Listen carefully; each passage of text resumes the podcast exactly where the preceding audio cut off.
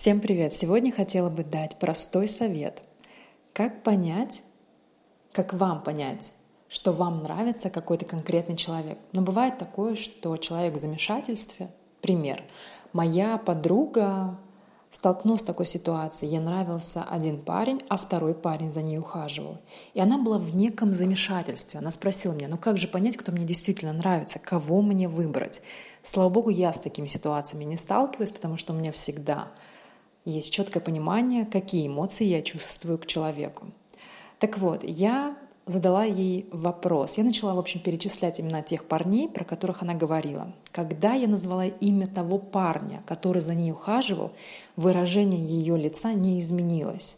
То есть не было огонька в глазах. Но когда я назвала ей имя парня, которому она испытывала эмоции, по ее словам, у нее засветились глаза, она начала улыбаться. И тогда я ей сказала, что вывод очевиден. Тебе нужно выбирать того человека, от которого у тебя возникают такие эмоции. Когда у тебя светятся глаза, ты начинаешь улыбаться. Так что попробуйте этот способ, и точно так же вы можете его использовать и на своих друзьях.